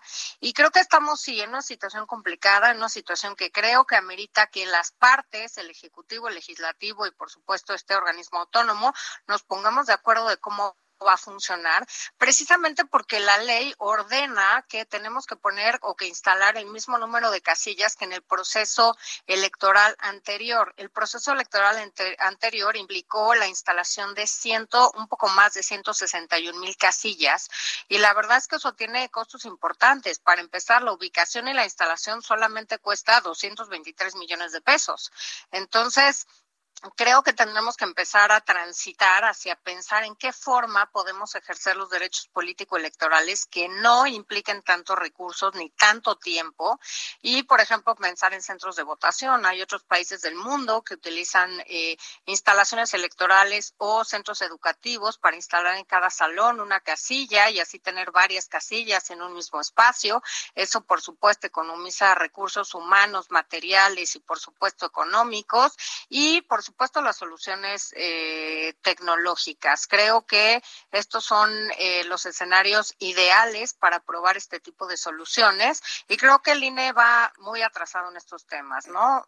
En temas de votación electrónica, de una electrónica y de digitalización de distintos procesos. Sí, pero porque también los partidos no han querido, Carla. Recordemos lo que pasó con las firmas para la revocación de mandato. Se tenía todo un planteamiento muy tecnológico en un país donde todo el mundo tiene un teléfono celular y con una sencilla... Ah, no, se optó por las firmas escritas, eh, físicas, y ¿qué ha pasado? Hasta falsificaciones les han llegado. O sea, yo, yo sí veo, como usted dice, un retraso en el INE, pero también una gran responsabilidad en los partidos políticos, en nuestros legislativos, para no permitir ese tipo de avances, Carla. Ahora, lo que ustedes están haciendo de hacer ahorros, pues es, es muy interesante, pero finalmente no completan el requisito del total de dinero para hacer una revocación de mandato, que no es un proceso electoral, pero debidamente bien hecho, porque si no está bien hecho, entonces al ratito los que quieren que los que quieren que se quede, pero quieren que les pregunten si queremos que se vaya, pero que quieren contestar que se quede, les van a reclamar que la consulta estuvo mal hecha y que no se llegó al porcentaje necesario porque estuvo mal hecha. Es decir, se requieren los casi cuatro mil millones de pesos para hacerlo. Hay una propuesta eh, para un periodo extraordinario obtener más recursos. ¿Cómo ve usted la propuesta de Kenia López Rabadán? Eh, yo creo que primero hay que hablar en términos claros. Ningún, estamos en un, en un escenario de polarización. La consulta popular tampoco gustó, no nos dieron eh, recursos para hacerla, lo hicimos con base en economías. La ley de, de revocación de mandato justamente responde a algo que se anuncia como pocas mesas receptoras de opinión, más de cerca de 56 mil, y por tanto en la ley de revocación de mandato se obliga a poner las mismas que en el proceso electoral anterior anterior, aunque sí dice que se pueden utilizar medios electrónicos, incluso señala que a las presidencias de las mesas directivas se les entregarán padrones digitales, no impresos en papel seguridad, en talleres gráficos de México, etcétera, etcétera, etcétera. Yo creo que puede haber voluntad para que se dote el instituto desde el Poder Legislativo ah, o bien desde el Ejecutivo de mayores recursos. No creo que de ninguna manera alcancen a esos tres, tres mil ochocientos treinta millones la verdad, y creo que tenemos que trabajar conjuntamente por una solución que nos lleve a organizar un proceso de revocación de mandato con todas las certezas legales, que eso no quiere decir que si, por ejemplo, imprimimos en papel eh, que no sea seguridad, en papel bond y con medidas de seguridad, no quiere decir que la elección o la revocación de mandato sea menos segura que no elección. Quiere decir que son procesos distintos y en uno llevamos 30 años votando igual y el otro es un, un proceso que apenas se va a iniciar este año si es que se reúnen los requisitos. Y creo que tenemos que acostumbrarnos a estos ejercicios de participación ciudadana y a que no son lo mismo que procesos electorales. Y creo que ahí sí juega mucho el tema de innovar, de crear, de tener eh, creatividad, de querer eh, romper ciertos candados. Y esto no quiere decir que hagamos menos segura estas, este tipo de participación ciudadana, sino que las, la hagamos más asequible a la ciudadanía, más cercana, más fácil poder ejercer nuestros derechos, porque la verdad es que no tenemos como país esta conciencia de participar en estos ejercicios. Claro. Yo, yo aquí eh, entiendo el punto, ¿no? De poder reducir los costos. Pero a ver, por ejemplo, tengo aquí un caso muy, muy específico. En el recuadro que dio a conocer el consejero presidente Lorenzo Córdoba, habla de de este recurso se utilizan 1.471 millones de pesos para instalar 161.490 mesas receptoras. Si hacemos la división, cada mesa receptora, las mamparas, los crayones, todo lo que implica, cuesta 109 pesos. ¿A, poco es posible bajarlo más de precio? Cada, cada casilla, por ejemplo. A ver, pero yo no vi, digo, yo no soy una lectora habitual de las redes sociales del consejero presidente del INE, pero este, por supuesto que se pueden bajar costos. O sea, que una casilla no cueste 109 pesos, que cueste 50 pesos y nos reducimos ah, esto a es 700 muy millones. La si ponemos este urnas electrónicas no necesitamos ni siquiera imprimir casi imprimir boletas. Pero una urna electrónica cuesta más de 100 pesos, ¿no? gratuita, no, depende. Claro que hay una, inversión inicial, pero también es cierto que no necesitamos, a ver, en el proceso anterior imprimimos este, las boletas necesarias y solo para la elección federal utilizamos 677 toneladas de papel seguridad que tenemos que traer por carretera desde Chihuahua. ¿Necesitamos eso para una revocación de mandato? A mi juicio, no. Y no fue así en la consulta popular. No, tan sencillo, así no fue en la consulta popular. Se imprimieron en papel bond con medidas de seguridad que es distinto a papel seguridad. Los cómputos y escrutinio tienen que ser hasta el miércoles siguiente, como en las jornadas electorales, ¿no? En la consulta popular fue el mismo día de la consulta popular, igual que se está planteando ahora. ¿Necesitamos un PREP? No. ¿Necesitamos conteo rápido? No. ¿Por qué? Porque el cómputo de escrutinio se hace ese mismo día. ¿Necesitamos padrones impresos en papel seguridad? No. Es más, la ley ya maldata que sean digitalizados. Me, me, parece muy, muy, muy prudente esto. Aún así con esto, tenemos garantía de que el partido interesado, que es Morena y que es el presidente, no van a salir con que estuvo mal hecha la consulta si no participan la cantidad de gente que quieren que participe. Eso siempre estaremos en ese debate. O sea, la consulta popular estuvo perfectamente organizada y creo que de todos modos estamos en esa coyuntura entre quien quieren apoyar estos ejercicios y quienes creen que no fueron bien organizados. Y al final de cuentas, pues el número de gente que acude a eh, votar o emitir su opinión no depende del INE. El INE eh, organiza estos procesos y la ciudadanía es la que tiene que atender. ¿Quién llama a la ciudadanía a votar o quién difunde? Claro, el INE y también los partidos políticos en el caso de las elecciones. Carla, yo le agradezco muchísimo que me haya tomado la llamada telefónica y seguiremos platicando sobre este tema. Un fuerte abrazo y gracias por este tiempo, consejera. Igualmente seguiremos platicando, un gusto y Escuchas buenas noches. a buenas noches. Jesús Martín Mendoza con las noticias de la tarde por Heraldo Radio, una estación de Heraldo Media Group.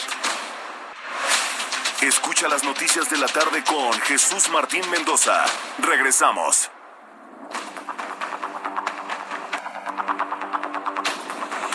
Ya son las 7.30, las 7.30 hora del centro de la República Mexicana. Conversé con Carla Humphrey, que es consejera electoral del Instituto Nacional Electoral, y le comentaba de los datos que dio a conocer Lorenzo Córdoba en su cuenta de Twitter. A ver, no son comentarios de Lorenzo Córdoba así nada más. A ver, creo que nos quedó claro, ¿no? Que no se lleva bien Carla Humphrey con Lorenzo Córdoba.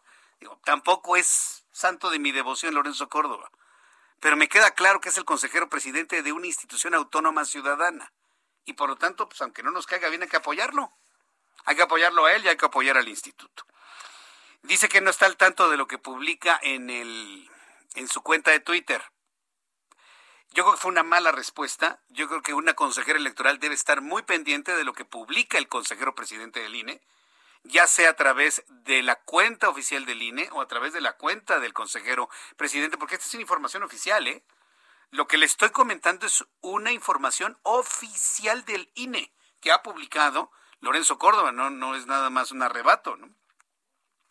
Entonces, el INE está es información oficial en donde está dando a conocer que los 3.830 millones de pesos que se necesitan son 27.2 millones para campañas de difusión, 1.212.13 millones de pesos para contratación de 32.451 capacitadores y capacitadores electorales, 5.450 supervisores electorales, así como personal técnico para visitar a 12 millones de personas sorteadas y capacitar casi un millón de personas funcionarias de casilla.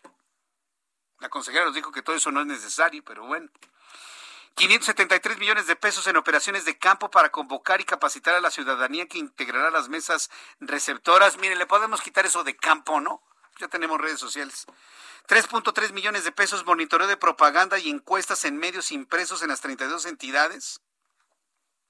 Pues yo creo que también eso lo podemos quitar, pero estamos hablando de 3.3 millones de pesos. 1.471 millones de pesos en instalación de 161.490 mesas receptoras que van a incluir impresión de materiales, tinta indeleble, crayones y otros.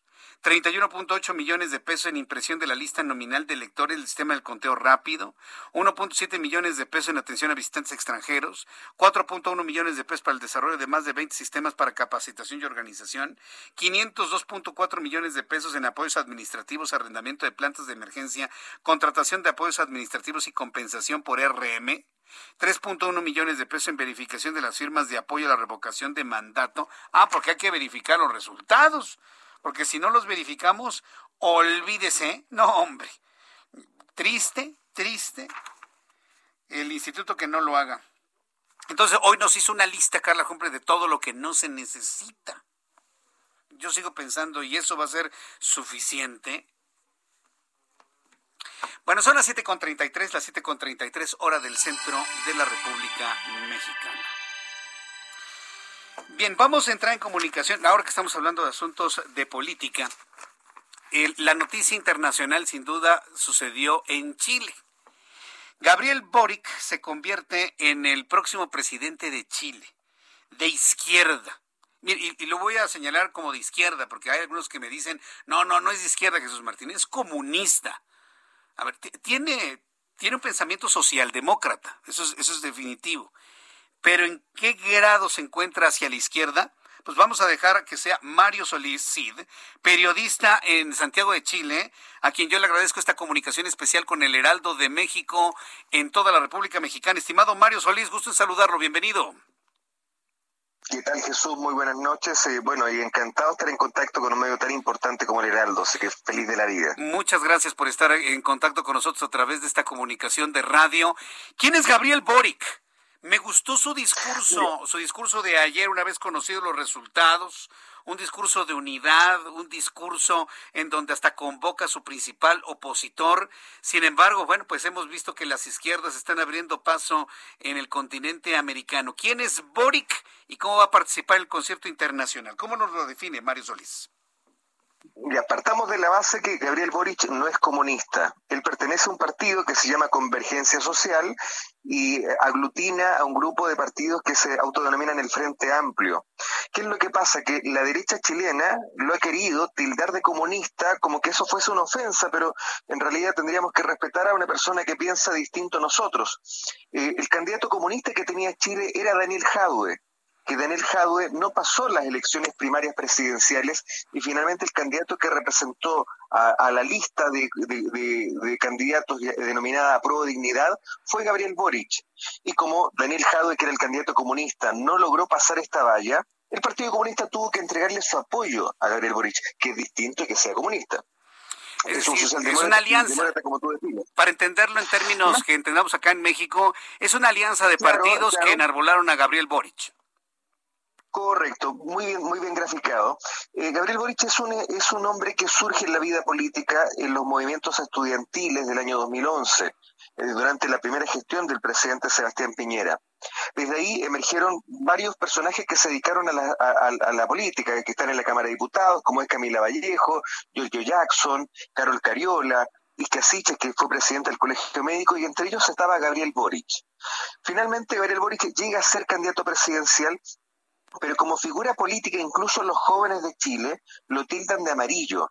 ¿Y por qué? Porque tiene mucho temor de teñirse con algún color, es decir, no se tiñe de rojo, tampoco se tiñe con otra tonalidad, porque él intenta representar una izquierda nueva y que efectivamente es una izquierda joven, sin un gran pasado político, y que tiene eh, como proyecto eh, responder a las demandas sociales que han afectado a Chile desde este estallido social el año 2019. Recordemos que Chile en un momento prácticamente se paralizó por las movilizaciones de la clase media fundamentalmente.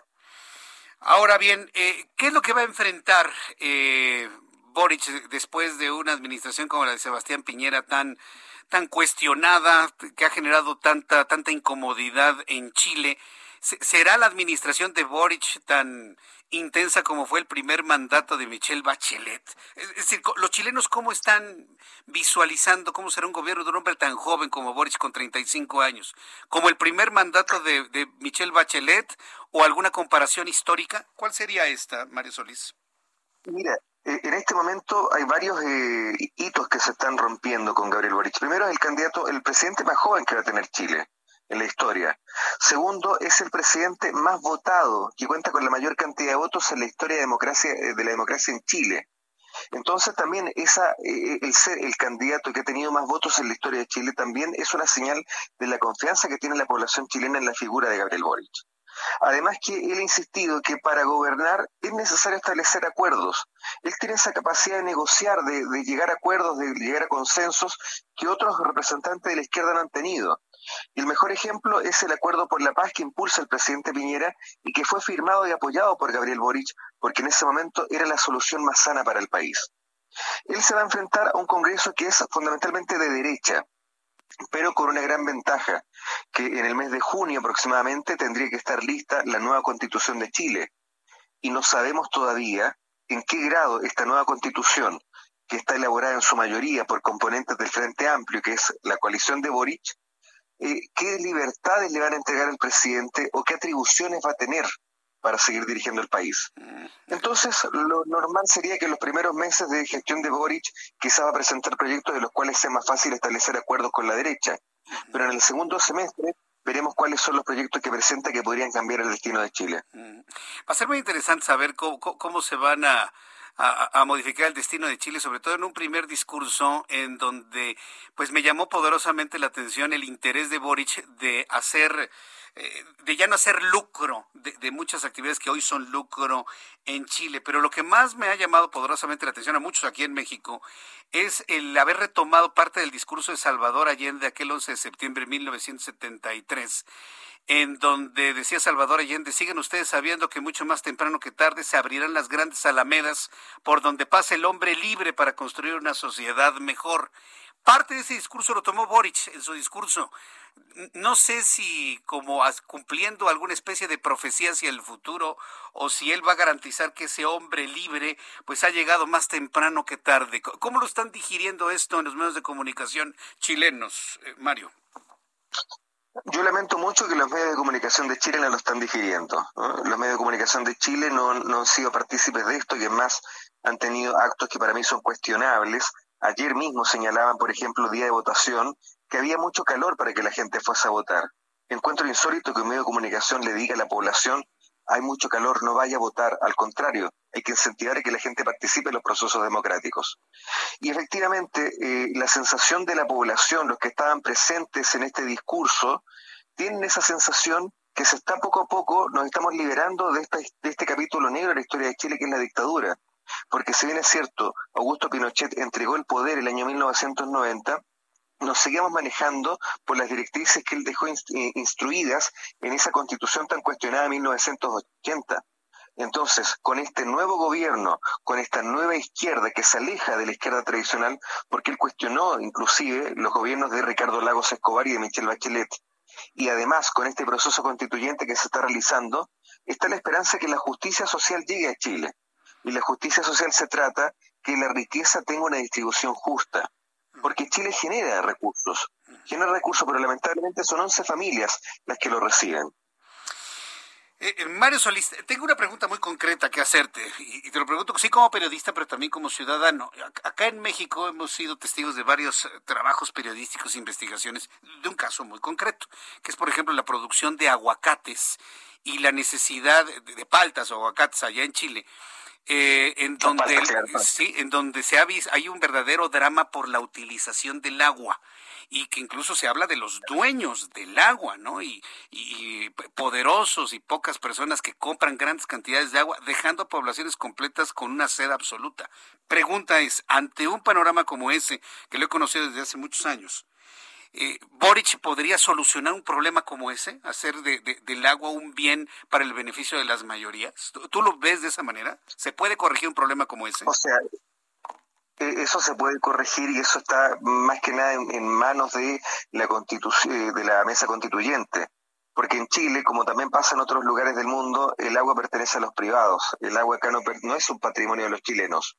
Y dentro de, los, eh, de las solicitudes que se establecieron al momento en que decidimos que necesitamos una nueva constitución, era justamente el agua, que vuelva a ser un bien de los chilenos, no de los privados. E idealmente, ojalá recuperar las carreteras, que las carreteras en este momento están en manos de los privados, y eso qué es lo que hace. Tú cuando quieres transitar entre una región y otra, a veces tienes que pagar un peaje de 10 dólares, que no sé, para Chile es altísimo, para Chile es mucho dinero. Y, son 10 dólares de ida y 10 dólares de vuelta. Entonces, eh, todo eso es lo que se intenta corregir con esta nueva Carta Magna, con esta nueva Constitución. Vaya que sí hay mucho trabajo que hacer allá, allá en Chile, sin duda alguna. Veo que la gente que salió a votar lo hizo ya con, una esperanza y una desesperación, por un lado, de no corregir este tipo de problemas, y una esperanza de que un nuevo viraje, porque hemos visto cómo Chile ha virado de la derecha a la izquierda, de la izquierda a la derecha, y que en este nuevo viraje, bueno, pues se encuentre la solución a todos estos problemas ancestrales, estimado Mario Solís. ¿Tienen ustedes confianza en el nuevo gobierno? Ah, mira, hay confianza en el nuevo gobierno y también aclarar, porque eh, eh, tuvimos gobiernos de, socialistas, como es Michelle Bachelet y Ricardo Lagos, eh, entre otros Eduardo Frey, Democracia Cristiana, centro izquierda es eso, pero dentro de todo, si bien es cierto, eran gobiernos que se planteaban como de izquierda, finalmente hacían los mejores negocios con el mundo empresarial, incluso mejor que la derecha. Entonces, eso es parte del cansancio de Chile. Por eso que parte de, la proclamación de los chilenos al momento del estallido social era, no son 30 pesos, los 30 pesos que subió el transporte subterráneo, eran 30 años de injusticia. En cambio, Gabriel Boric siempre se identificó con estos movimientos que, pedían que reorganizáramos Chile y que eliminásemos justamente lo que nos estaba provocando este gran daño. Eh, acá en Chile la educación es un privilegio, no es un derecho la salud exactamente lo mismo. Entonces, todos esos aspectos había que corregir. Y sí hay confianza con Gabriel Boric porque, como te dije, esto es una izquierda, es una izquierda nueva. No nos tenemos que olvidar un poco de, lo que conocíamos como el socialismo en Chile, de lo que conocíamos como la centro izquierda. Esta es una izquierda joven, nueva, diferente, y lo mejor es que ha conseguido confianza en la población. El gobierno de Sebastián Piñera hacer esta elección porque prometió transporte eh, supuestamente reforzando las rutas y la continuidad de vehículos, pero nos encontramos con que ayer domingo no había transporte público para ir a votar. Sí, eso es inaudito. Y finalmente los chilenos... Eso es insólito, insólito en cualquier parte del mundo, no tener transporte para ir a votar. Y los chilenos finalmente eh, acudieron a la solidaridad y los mismos vecinos transportaban a su gente cercana. Y me tocó ver en un paradero, a veces para un automóvil, te preguntaba, ¿vas a votar? No te preguntaba por qué candidato preguntaban, ¿vas a votar? Sí, perfecto, te llevo. Y eso consiguió que tuviésemos una tan alta participación, o si no, no se logra. ¿De, cuánto fue la participación de, de, su padrón electoral? ¿Qué porcentaje de chilenos participaron en la elección presidencial de ayer? Aclarando que en Chile el voto es voluntario, es decir, nadie, nadie te castiga si es que no vas a votar. Tuvimos un 55%, que en el escenario del voto voluntario es histórico para Chile, porque hemos elegido autoridades con un 35% del padrón que haya participado el 55% es un gran logro de la democracia. Sin duda alguna. Bueno, Mario Solís, sí, ha sido muy interesante conversar contigo allá en Santiago de Chile, acá en la capital de la República Mexicana. Estaremos muy atentos de, de lo que venga. ¿Cuándo toma posesión Gabriel Boric? 11 de marzo toma posesión. 11 de marzo. Bueno, tendremos varias semanas en las cuales estaremos platicando y analizando lo que viene para Chile y ha sido un enorme gusto tenerte en comunicación con toda la República Mexicana en estos minutos a través del Heraldo de México en las emisiones radiales en todo el país. Muchas gracias, Mario Solicid. Gracias. Encantado, un abrazo Jesús, muchas gracias. Un abrazo, hasta pronto. Mario Solicid, periodista en Santiago de Chile. Qué crónica eh, nos ha hecho, qué crónica. Y fíjese, cuestionando a medios de comunicación que decían, ay, no salga a votar, está haciendo mucho, mucho calor. Ya sabemos, ¿no? En México, cuando se promueve el no voto, es precisamente para que los votos duros ganen. Ah, pues lo mismo sucede en cualquier parte del mundo y en este caso en Chile. Gabriel Boric será el próximo presidente a partir del 11 de marzo en Chile. Ya nos aclararon que no es comunista, tiene un pensamiento socialdemócrata, pero es el resultado de una alianza de partidos de izquierda. Y mire que la diferencia de votos no fue mucha, no fue de más de 10 puntos porcentuales, ¿eh? Chile de alguna manera está dividido por la mitad prácticamente en el resultado electoral del día de ayer. Son las 7.46, las 7.46 horas del centro de la República Mexicana. Muchas gracias a todas las personas que me están escribiendo a través de nuestra plataforma de YouTube, en el canal Jesús Martín MX. Le invito para que participe en YouTube, en el canal Jesús Martín MX, y sea parte usted de una gran comunidad de personas que escuchan nuestro programa de noticias a través de la radio y que lo complementan a través de YouTube para tener una forma de comunicación con este servidor en tiempo real. Tenemos a Roberto San Germán. Roberto San Germán con toda la información deportiva. Mi querido Roberto, qué gusto saludarte. Bienvenido. Muy buenas noches. ¿Qué tal? Buenas noches, mi querido Jesús Martín y gente que nos sintoniza. Pues vamos a hablar de la selección mexicana y la Federación Mexicana de Fútbol porque, como tú sabes, pues el grito homofóbico sigue trayendo problemas para la selección y a pesar de los esfuerzos por parte de los dirigentes mexicanos, el máximo organismo de fútbol, que es la FIFA, no redujo el castigo para México, quien deberá cumplir dos partidos a puerta cerrada y pagar una multa de 100 mil francos suizos. Así lo dijeron hoy, y John de Luisa no pudo hacer nada, según él iba a lograr de que México jugara con gente, y la verdad es que no. Así que México tiene que jugar otra vez a puerta cerrada por el grito homofóbico y pues no se van a contar ingresos por boletaje para los partidos contra Costa Rica y contra Panamá. Estos son el 30 de enero y 2 de febrero de 2022, mi querido amigo. Así que México mal y de malas, sin público y todo por la necedad del público. ¿Por qué no se entiende eso? Digo, ya, ya nos quedó claro que no se entiende la diferencia entre un concepto o una definición y otra definición. Pero si ya, ya está establecido no hacer el grito, ¿por qué lo hacen, Roberto? ¿Por qué no les interesa, amigo? ¿Por qué no hay educación? porque son unos faltos de educación, así. Pues a ver, si, a ti te están diciendo, a ver, es como si yo te invito a mi casa y te digo que no puedes hacer algo y lo haces. Y lo hago, pues sí.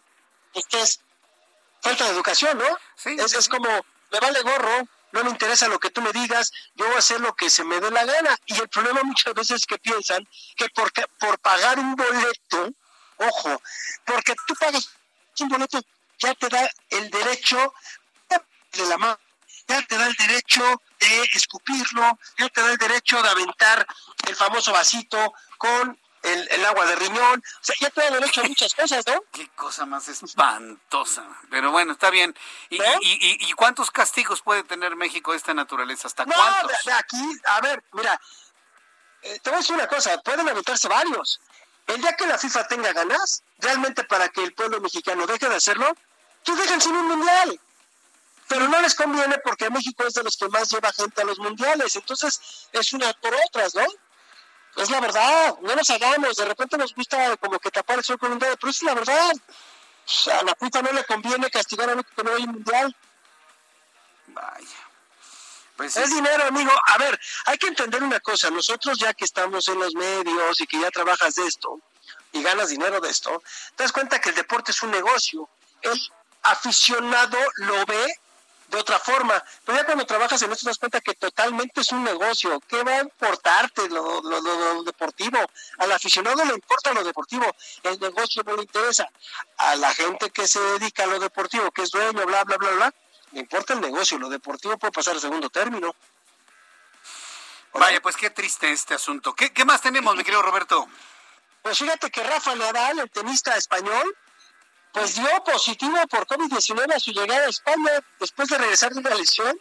Estuvo en un evento de exhibición amigo en Abu Dhabi la semana pasada y le hicieron las pruebas PCR y salió porque tiene COVID-19, no tiene ningún síntoma fuerte está mejorando poco a poco, eso fue lo que puso en sus redes sociales, eh, ya está confinado en casa y ha informado el resultado de las personas que estuvieron con él allá, y pues los que estuvieron en el avión, me imagino que fue un avión particular o algo, porque le dio COVID a Rafa Nadal, entonces pues se tiene que cuidar para que nos demos cuenta de que esto no ha terminado, mi querido amigo. Mm.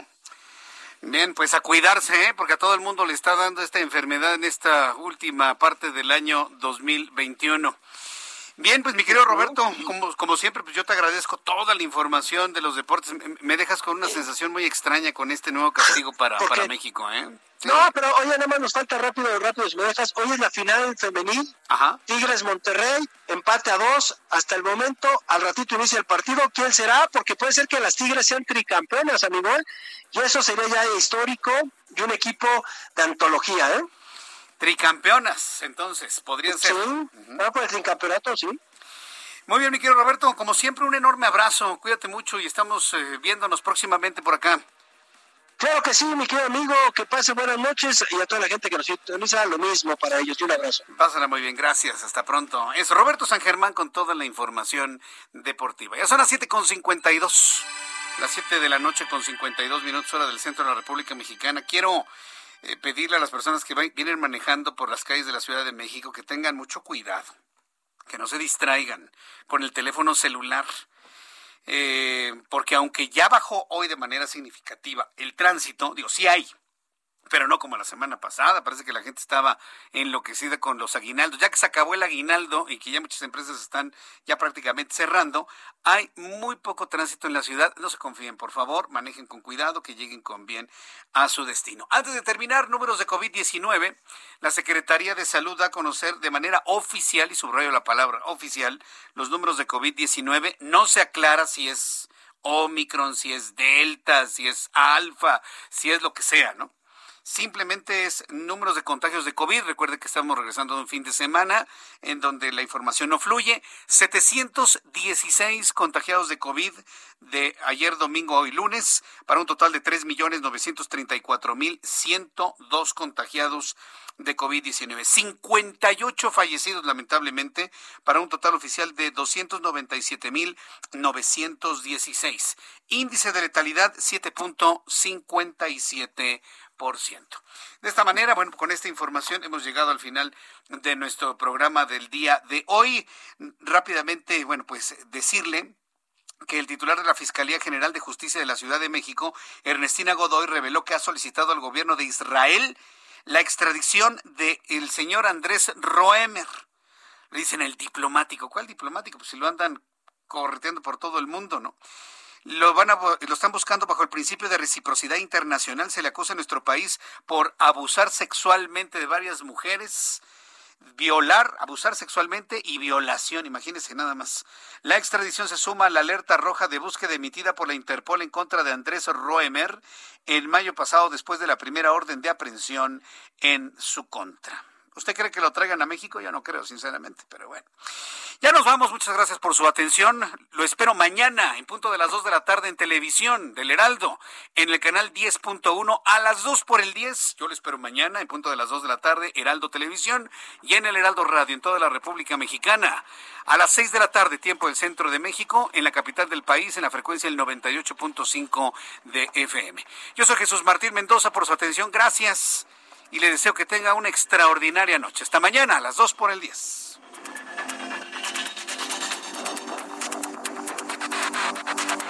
Esto fue Las Noticias de la Tarde con Jesús Martín Mendoza. Selling a little or a lot? Shopify helps you do your thing however you cha-ching. Shopify is the global commerce platform that helps you sell at every stage of your business. From the launch your online shop stage to the first real life store stage, all the way to the did we just hit a million orders stage. Shopify is there to help you grow. Shopify helps you turn browsers into buyers with the internet's best converting checkout. 36% better on average compared to other leading commerce platforms because businesses that grow grow with Shopify. Get a $1 per month trial period at shopify.com/work. shopify.com/work.